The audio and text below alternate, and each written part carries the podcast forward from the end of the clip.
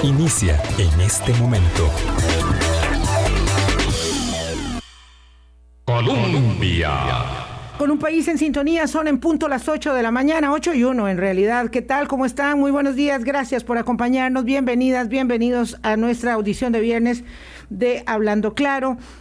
Ha caído la fiscal general de la República, Emilia Navas, eh, por su peso eh, incuestionable eh, respecto de la situación insostenible de conflicto de interés con su esposo, el abogado penalista Francisco Campos. La fiscal general se acude a la jubilación. Ese no es el tema de nuestra conversación de hoy con el ministro de Obras Públicas y Transportes, Rodolfo Méndez, pero tiene una relación, por supuesto, mm, directa con los acontecimientos que sí motivan nuestra conversación con el señor ministro.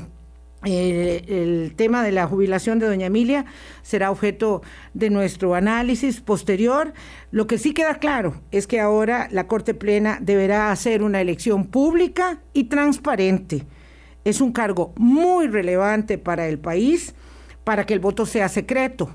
La elección de Emilia Navas fue una elección pública, pero ahora hay algunos intereses que pretenderían revertir eso. Y ahora, más que nunca, la Corte Plena deberá mm, hacer lo propio, lo correspondiente para ayudarle al país en este momento tan complejo y hacer de esta elección de la o el sucesor de Emilia Navas una elección que sea eh, motivo de satisfacción y, eh, dignidad para el cargo y para la propia Corte Plena. Don Rodolfo Méndez, gracias por estar con nosotros, de verdad. Eh, agradezco mucho este, este, esta posibilidad de no, conversar. Muchísimas gracias, Vilma. Yo le agradezco infinitamente más bien la oportunidad Agradezco su invitación a este programa. Esta es una solicitud planteada desde el 9 de abril. He tenido este, la curiosidad de buscar los antecedentes y es una entrevista que hacemos sobre eh, la consideración abierta del tiempo que tengamos sin precondiciones establecidas previamente, sino las que yo de previo decidí que jugaran eh, en el juego de la conversación. Para que todos lo tengamos claro, y don Rodolfo también, vamos a hacer la entrevista en dos partes. Una primera referida específicamente al tema, digamos, coyuntural inmediato del el caso Cochinilla y de lo que conocía y de cuánto se supone que es la exacción de recursos públicos en este negociado que se investiga por parte de las autoridades. Y una segunda parte que espero sea la mayor eh, cantidad de tiempo sobre cuáles son las implicaciones para la reactivación económica, para el empleo, para el país en medio de la coyuntura pandémica y pospandémica de eh, la suspensión o del retraso de construcción de infraestructura vial que este caso supone para la sociedad costarricense. Don Rodolfo, ¿usted qué responsabilidad política asume sobre esta circunstancia que le explota en las manos cuando eh, se dice que por 20 años el Consejo Nacional de Vialidad ha tenido estos eh, gravísimos problemas de colusión de intereses del sector privado y compra de voluntades eh, de funcionarios del sector público. Eh, Vilma, nosotros al llegar al, a la función pública nuevamente y al designar yo al ingeniero Mario Rodríguez como director ejecutivo del CONAVI, persona que eh, en la que yo tengo plena confianza y que había sido anteriormente, 20 años, 30 años atrás, compañero de trabajo conmigo. Eh, él, él y otros tres funcionarios nos reunimos en mi despacho para analizar la situación de los rumores y los comentarios que se escuchaban y que se hacían a lo interno del CONAVI sobre asuntos de corrupción. Valoramos la situación, vimos las dificultades que nosotros podíamos tener para hacer una investigación que condujera a detectar y poder hacer acusaciones contra esos funcionarios y llegamos a la conclusión de que nosotros no teníamos el instrumental necesario para hacerlo directamente, porque no tenemos los instrumentos y posiblemente los esfuerzos que otros hicieron anteriormente no habían tenido resultados igual.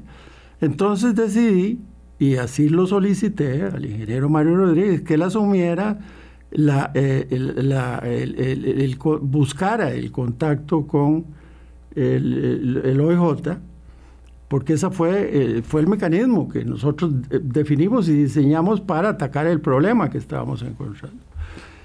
Y efectivamente hubo una, eh, una reunión que se da el 27 de noviembre. Esta fecha yo la señalo desde el mismo lunes en que, en que esto ocurre, los allanamientos. El 27 de noviembre hay un allanamiento y eh, hoy en día ya sí se reconoce en el públicamente públicamente que el 27 dos funcionarios, dice, dice el OIJ, eh, se acercaron a él, ellos. Bueno, los dos funcionarios eran el ingeniero Mario Rodríguez y el otro abogado que estuvo presente en la reunión conmigo.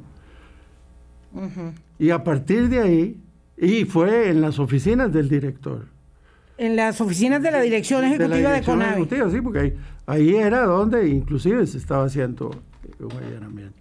Era el allanamiento referido al caso de la pifia de la Ruta 257, donde ahora sabemos que profesamente se hicieron mal los diseños. Y a partir de ahí se nos dice, de esto no, esto es totalmente confidencial.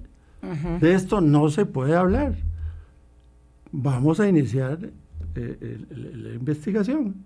Y para eso es indispensable que haya total confidencialidad. Mario Rodríguez les aclara que la única persona que le va a contar es a mí como ministro, porque además yo había pedido que se hiciera ese contacto. Y a partir de ese momento, lo que pudo haber habido de parte nuestra fue impaciencia, porque sí se mantuvo constantemente una participación de dos funcionarios, al menos los dos que, que nosotros sabemos que estaban en esa actitud de, colaboración o delegado, inclusive de parte nuestra. Don Mario Rodríguez y el abogado. los, otros dos. Otros dos. Otros dos más. otros dos. los nombres no. No deben trascender. No deben trascender. y le preguntábamos ocasionalmente a ellos, ¿qué pasa con la investigación? no sean impacientes, esto va muy bien, esto va muy bien, ya verán, falta, ya eh, se está haciendo un gran trabajo. Era la información que nosotros recibíamos. Bueno, y la información sale y, obviamente, obviamente debo decir que a mí me impactó. Bueno, primero no conocía el inicio, eh, la magnitud a la que toda esta cosa llega. Eh, para mí no era imaginable pensar que había un, prácticamente, según lo que dicen los informes del OIJ, una organización de crimen organizado que venía de hace 20 años para acá, que había estado presente en cinco administraciones. Bueno, por fortuna esta investigación que realiza el OIJ logra hacer las comprobaciones que está haciendo, ¿verdad? Y, bueno, y cada quien que ha cometido un acto impropio, indebido, irregular y se ha beneficiado de una manera o de otra, y tiene que ser sancionado y, punto. Y toda la colaboración que requiera el, el OIJ de parte nuestra, este, y, mía personal está a la disposición de ellos. Su eh, posición como titular de Obras Públicas y Transportes eh, parecía ser muy solvente hasta el mismo momento en que curiosamente el OIJ desmiente la participación de eh, ustedes en, en, la revelación inicial de los hechos. ¿Alguna explicación tiene usted de por qué el OIJ hizo semejante descalificación? No, no, la, la, parte que a mí me, me sí me, me desconcertó fue que se dijera que se habían sustraído 78 mil millones de colones de, de, Conavi, que se hubieran sustraído. O sea, alguien se llevó 78 mil millones de colones. Eso, eso me impactó. Y no voy a entrar en comentarios sobre ese tema, porque yo no quiero interferir con los procedimientos. Nada más puedo decir que a mí me impactó. Y lo que sí puedo decir categóricamente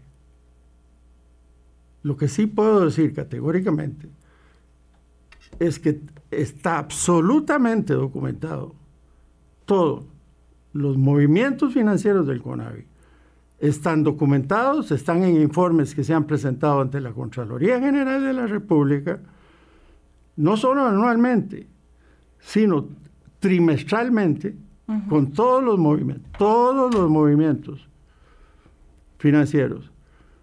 Y puedo decir que cada colón que le ingresó al CONAVI de recursos públicos fueron a, la cancelación de facturas de obra eh, de acuerdo con las normativas contractuales de todo, todo el proceso.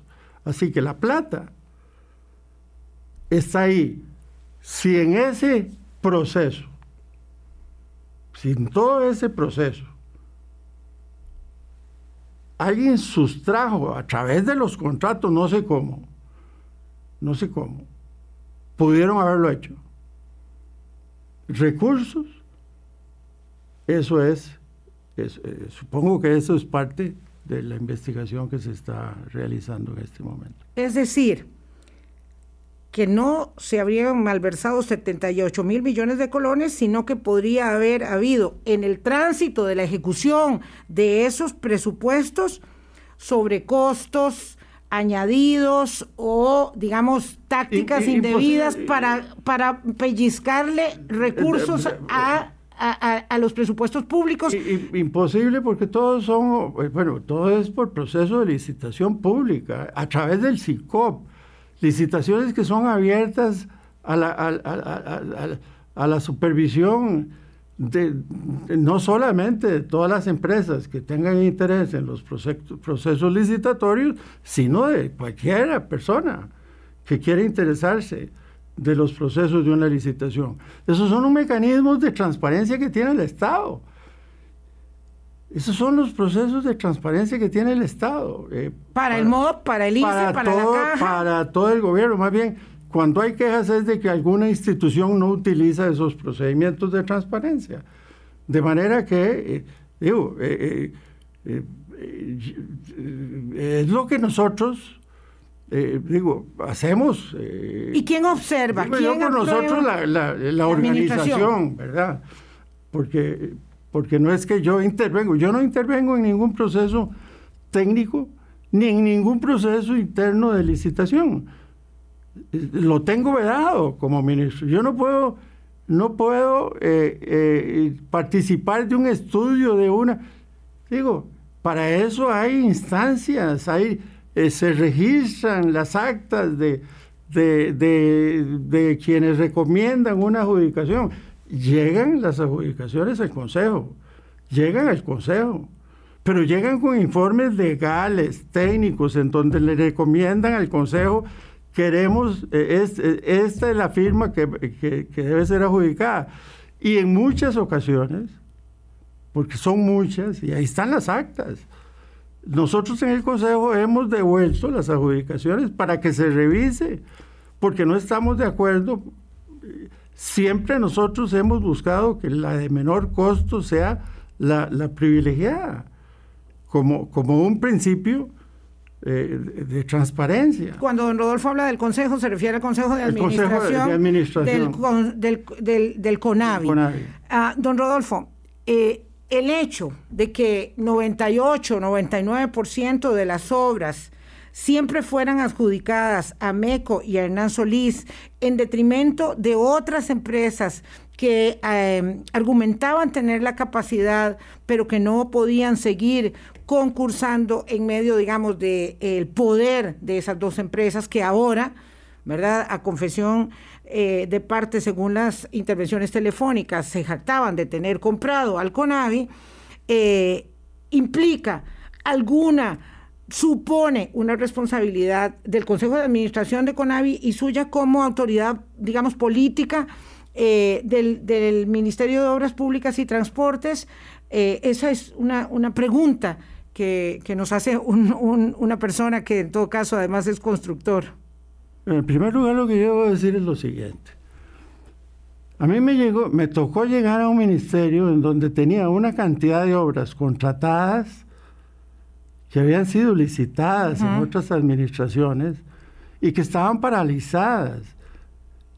y que la queja de la gente y la queja de, del mundo político inclusive era de, es una barbaridad que el ministerio sea incapaz de ejecutar créditos y obras pagando intereses. que están, ahí licitadas desde hace años.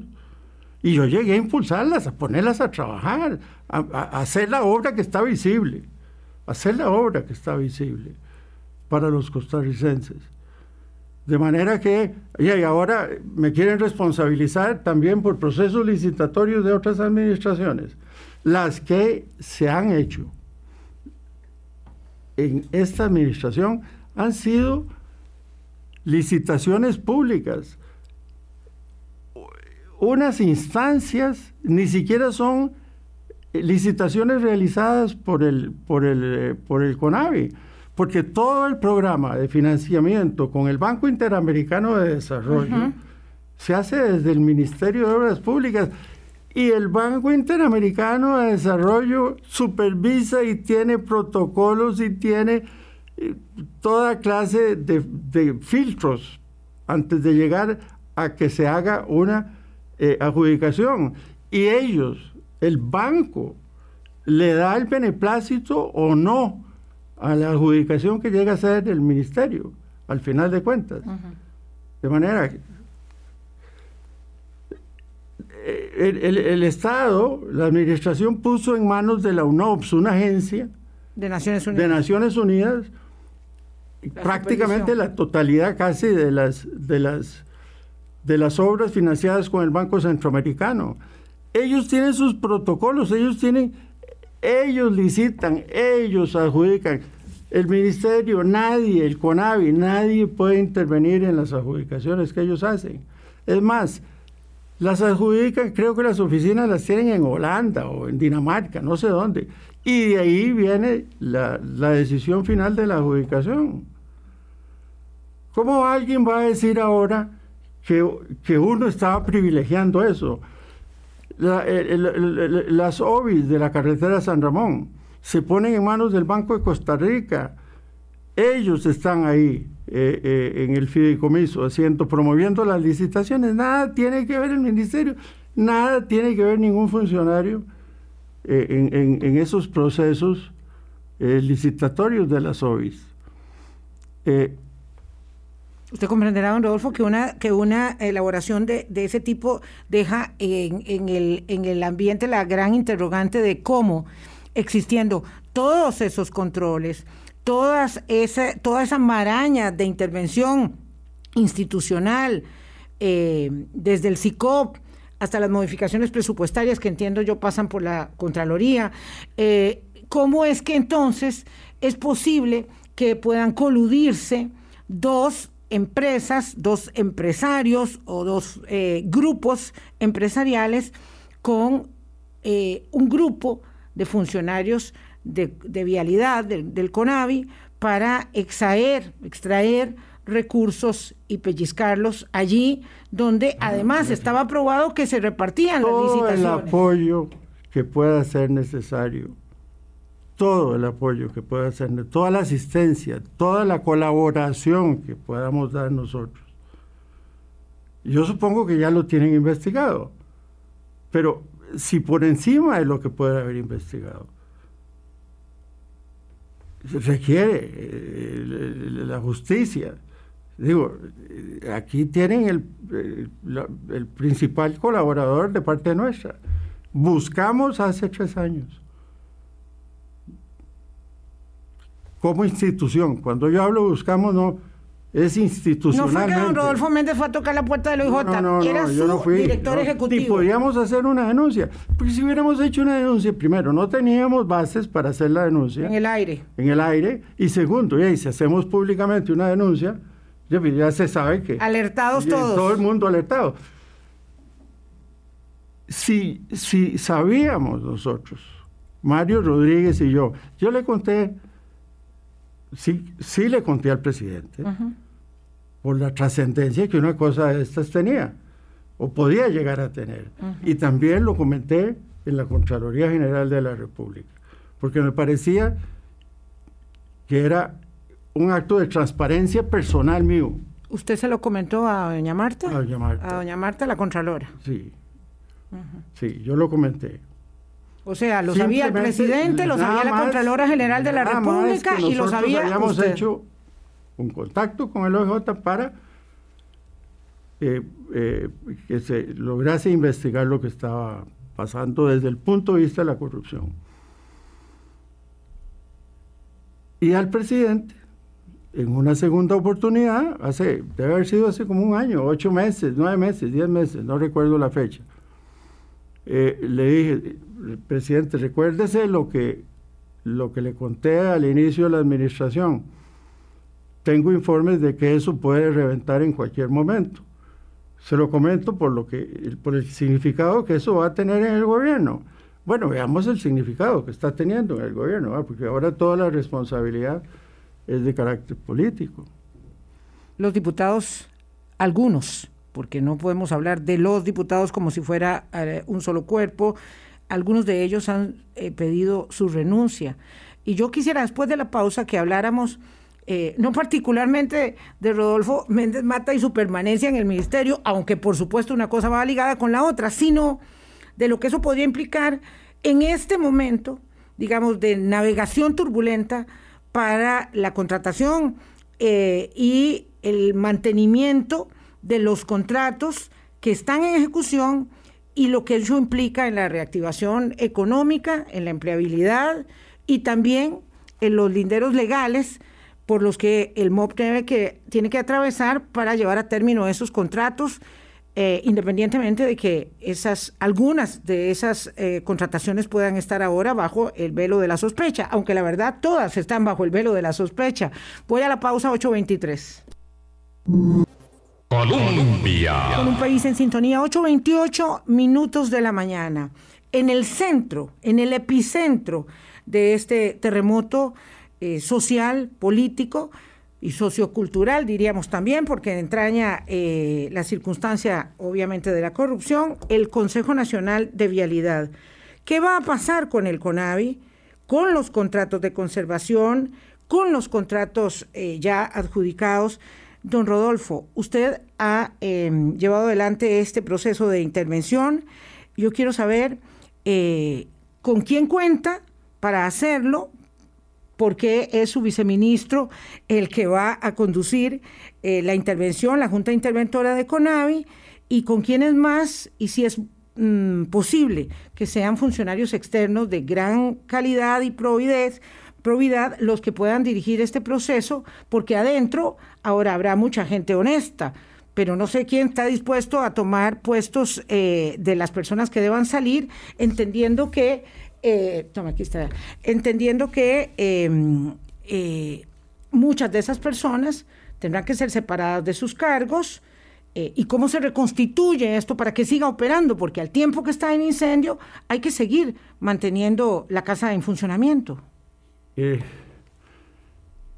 he estado buscando asesoría de juristas eh, muy especializados, eh, porque obviamente, vamos a ver, es decir, aquí hay una, una acción de carácter policial que formula una, un- un- toda un- una denuncia eh, que involucra el funcionamiento de una institución, en este caso, y la tarea nuestra desde la administración es apoyar eso, esa investigación, pero por otro lado tenemos la obligación de la continuidad de los servicios, porque los servicios eh, que se brindan, los servicios públicos que estamos brindando en el manejo de contratos, de obra pública, de todo lo que conlleva el, funcionamiento del MOP y del CONAVI, tiene que continuar.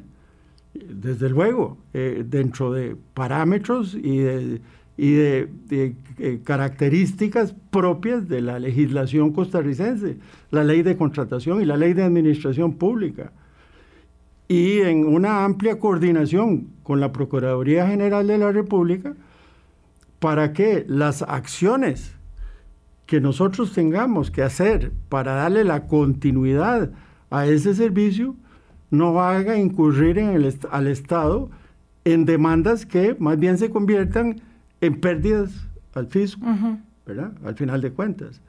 De manera que eh, todo esto se tiene que manejar con, con, base a, disposiciones de carácter legal.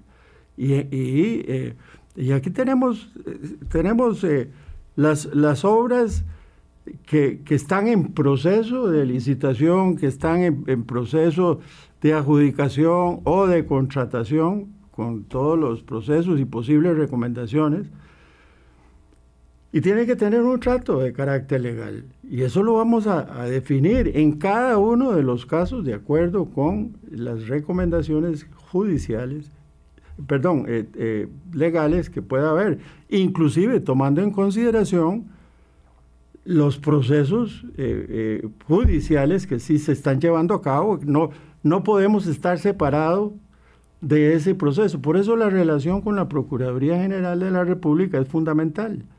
Por eso estamos buscando un acercamiento con la Procuraduría General de la República para convenir eh, eh, la materia. ¿Ya, ¿Ya, le respondió el procurador? Sí, yo tengo hoy en la mañana una... Una reunión con él. Una reunión con él.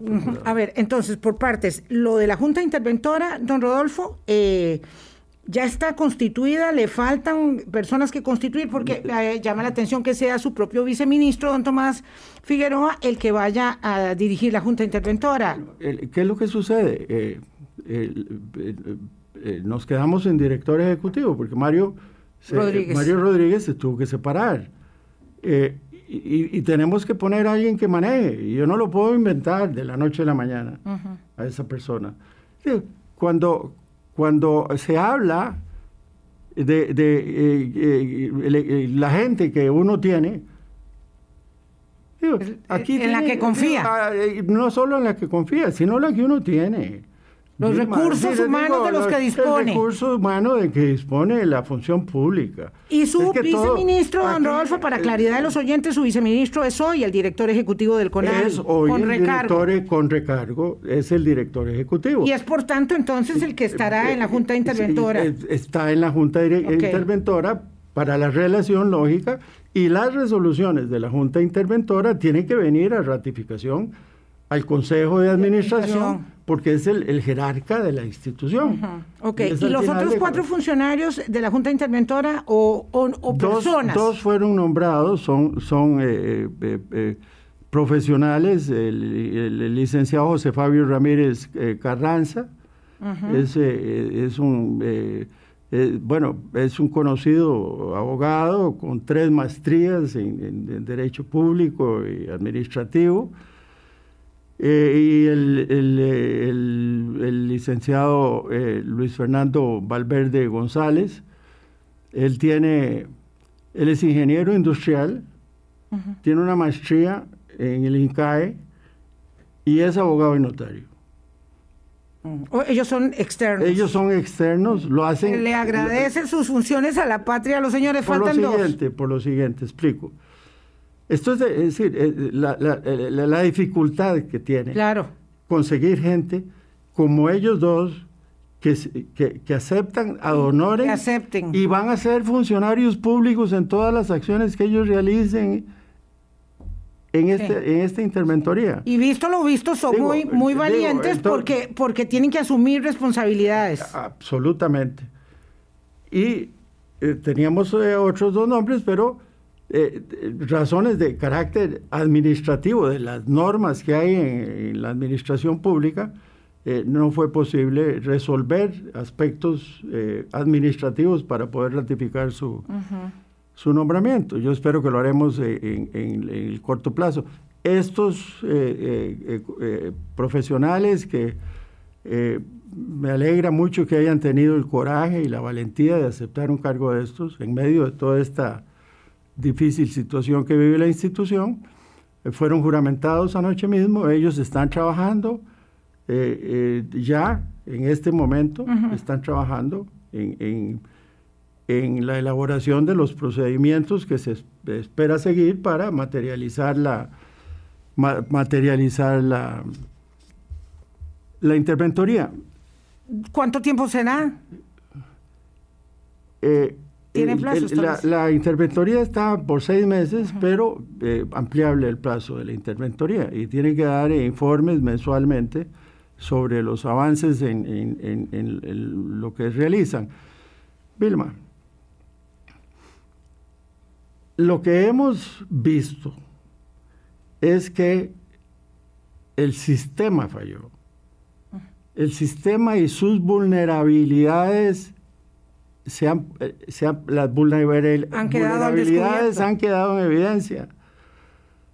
Porque si, dos empresas se ponen de acuerdo, entre ellas, ocultas, sin que nadie lo sepa, para repartirse una, una contratación, o se pone de evidencia en el proceso, o pasó oculta para, para todo el proceso.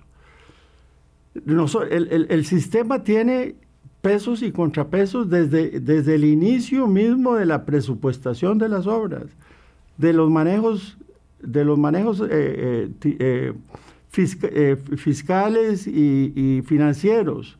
Hay pesos y contrapesos en los procesos de, de licitación, de contratación y de supervisión de obra.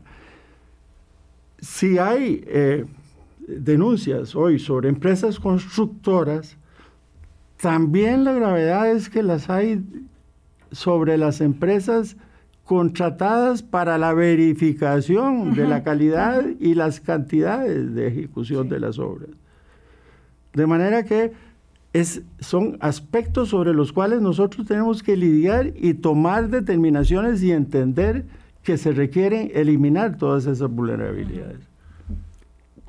Entendiendo esa circunstancia, ¿qué pasa con la suspensión de los contratos de mantenimiento vial que ha ordenado eh, la alta dirección de, CONAVI y, con su directriz a partir del 30 de junio. ¿Qué sucede con los contratos de conservación que movilizan parte de la activación económica de la eh, infraestructura, eh, de la contratación de infraestructura vial del país?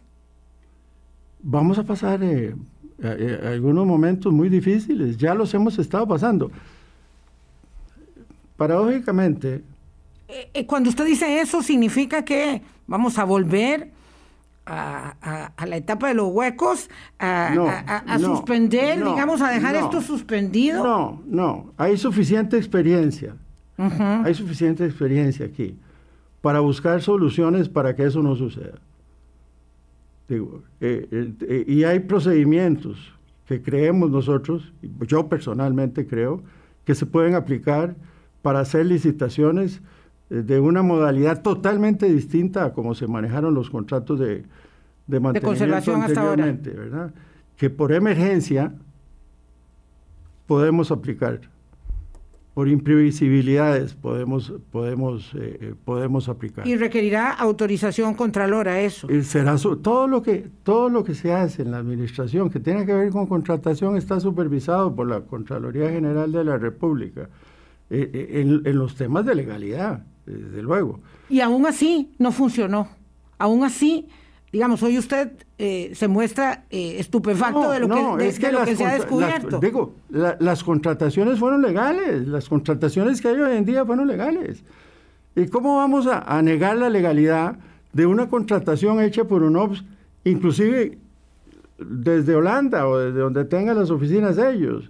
¿Cómo vamos a negar la legalidad de, de procesos licitatorios realizados por toda una organización que cuando uno ve el organigrama de esa organización, uno más bien dice si, eh, si se requiere tantísimo control pues parece con, que con los proyectos del BID. Es es, no es posible dudar de esa legalidad. Además, formalizada, hecha la legalidad en la formalización de contratos.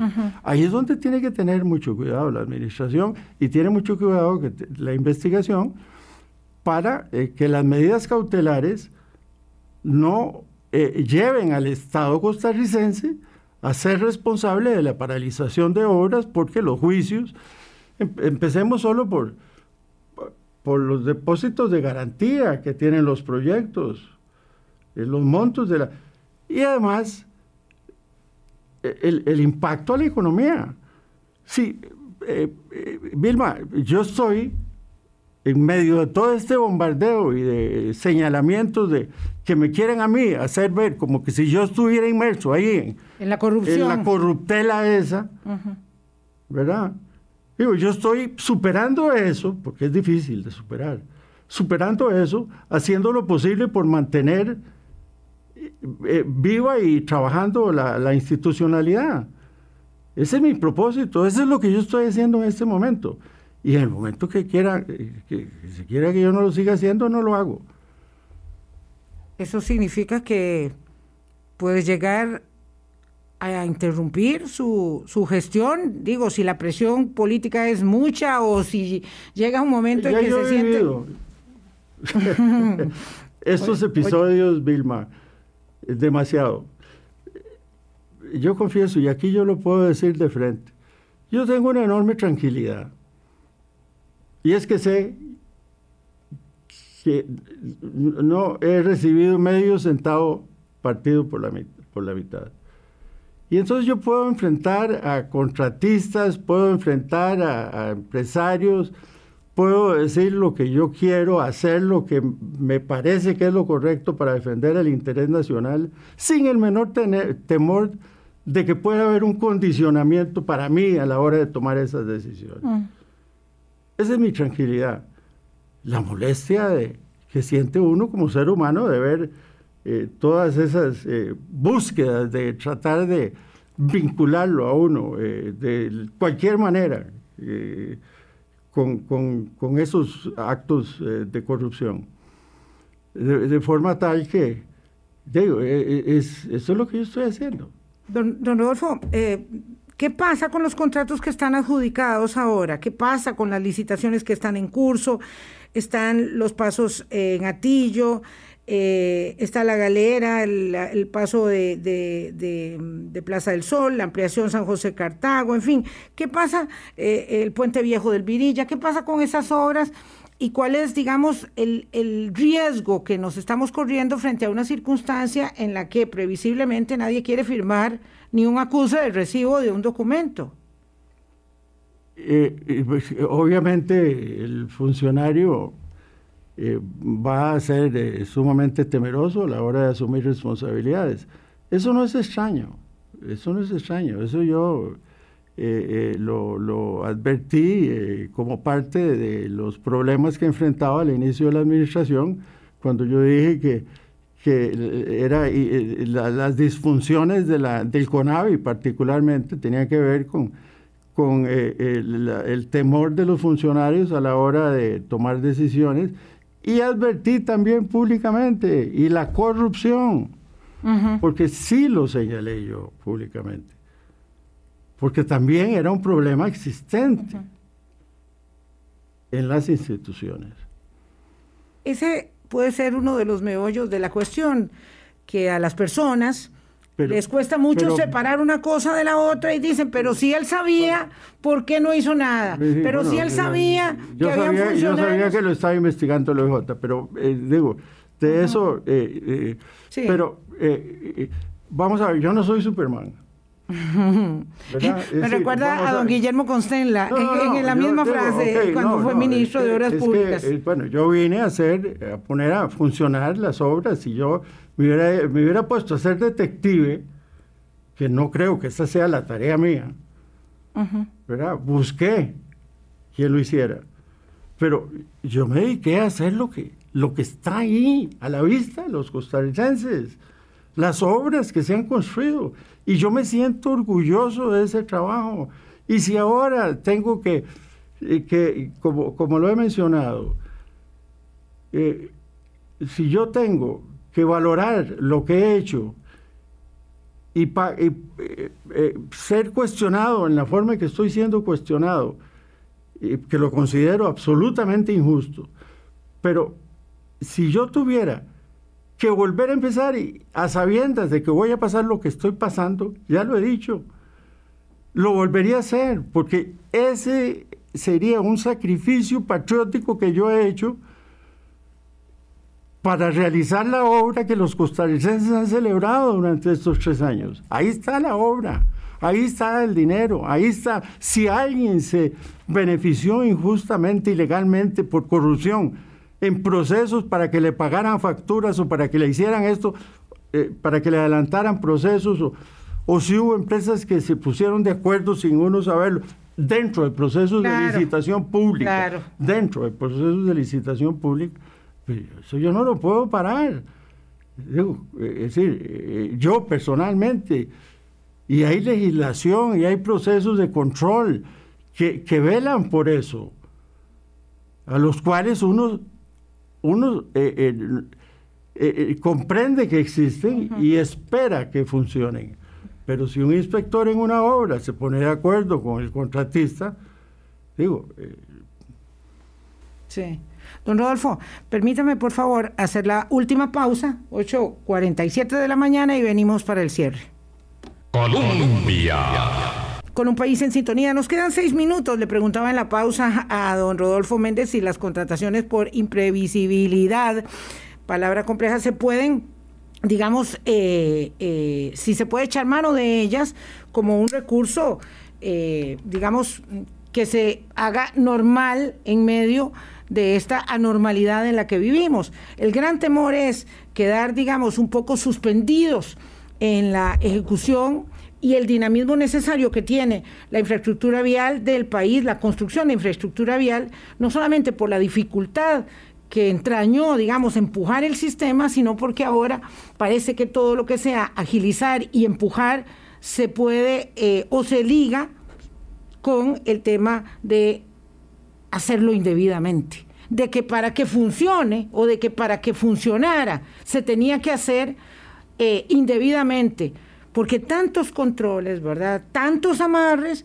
y al final mm, ni el control previo de la Contraloría, ni el control posterior de la Contraloría, que es en lo que eh, usted me decía, se sustenta, eh, le dio, digamos, la solvencia y la seguridad para hacer lo que estaba haciendo lo único que tiene uno como instrumental son las eh, alternativas de la legislación.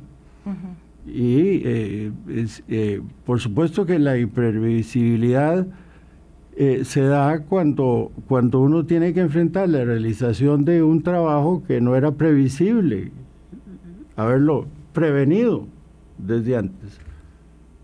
Que iba, es decir, hay un acto que lo hace imprevisible Sí, señor. Y eso, lo, eso está en la, en la legislación.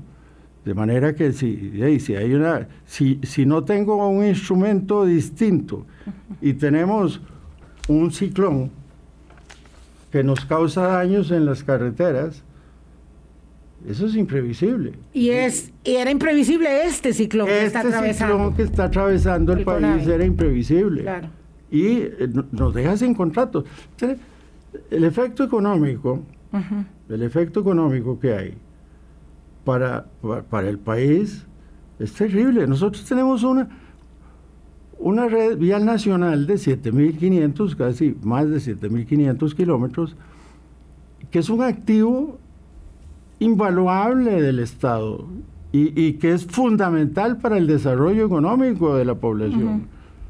Por ahí se moviliza la sociedad y por ahí se moviliza toda la producción nacional. Y nosotros tenemos que preservar ese activo. Para eso es la conservación y para eso han sido los contratos de conservación. Ok, los contratos de conservación no se pueden volver a hacer en las modalidades en que se estaban realizando. Hay que cambiarlo. Vamos a requerir un periodo de transición porque no podemos dejar las carreteras sin la atención. Y yo no quiero decir que vamos a usar ese modelo, lo menciono como una alternativa. Tenemos gente ya estudiando, técnicos estudiando la alternativa que corresponda mejor para poder hacer el, trabajo que tiene que hacer la institucionalidad. Me queda claro, don Rodolfo, que eh, la afectación no la podemos dimensionar en términos, digamos, del destape de un caso de corrupción, eh, pero que ella va, por supuesto, mucho más allá de lo que eh, entendemos en este momento como un problema, digamos, de reservas éticas y morales para constituirse en un problema económico para, para el país. Le quedan a la administración pocos meses. eh, por lo que lo escucho diciendo, me, me causa, digamos, eh, la inquietud de si está dispuesto a continuar hasta el final o si podría mm, dejar el cargo antes, siendo que eso eh, significaría que la capitanía de este timón en estas aguas turbulentas también puede quedar en cualquier momento acéfala, pero es su determinación aguantar este embate para llegar a mayo y decirle a su sucesor, este es el barco que tiene que seguir navegando? Eh, Vilma, eh, esto, todo esto me llega a mí eh, en un momento de mi vida complicado por mi edad. Afortunadamente siento tener todavía la fuerza y la vitalidad para para enfrentarlo. Eh, en lo personal, no derivo absolutamente nada en permanecer yo en el cargo. nada. Si hay algo que yo comprendo, es que el pasado uno no lo puede revivir. El pasado está. Ya lo que pasó, pasó. ¿Verdad? De manera que lo que queda es lo que viene. Y en ese sentido, yo estoy dispuesto. Pero yo, no, yo tampoco puedo inmolarme.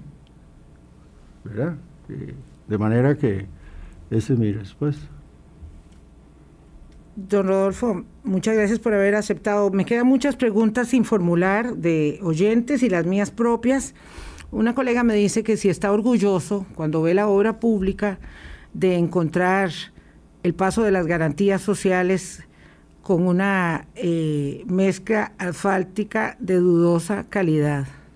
Estoy orgulloso, estoy súper orgulloso de esa obra. Ahí está. Si algunos técnicos cometieron un acto inmoral, indebido, irregular, para que unos paños de asfalto que tienen un daño, me alegra que se haya demostrado que cometieron ese ilícito. Pero eso no borra, no puede borrar. Esa es una, una pregunta, voy a tener que calificarla, que la considero absolutamente injusto, porque estaría señalando como que si yo hubiera sabido a la hora de tomar todas las decisiones para enfrentar la ejecución de esa obra y celebrar que la obra se haya construido y que está al servicio de los costarricenses, que iba a haber malos profesionales que iban a ponerse de acuerdo para tolerar un, eh, el uso de unos paños que no cumplieron especificaciones. Gracias, don Rodolfo. No podemos continuar, hay muchas consultas, pero yo de verdad le agradezco esto. Si no hablamos de otros temas es porque no podíamos abarcarlo todo en una sola entrevista, pero yo espero que, pueda volver al programa en otra oportunidad, don Rodolfo. Muchas gracias. Gracias. Le agradezco mucho. Muchas gracias, a ustedes, amigas y amigos. Muy buenos días. Hasta el lunes. Cuídense mucho. Chao. Hablando claro, hablando claro.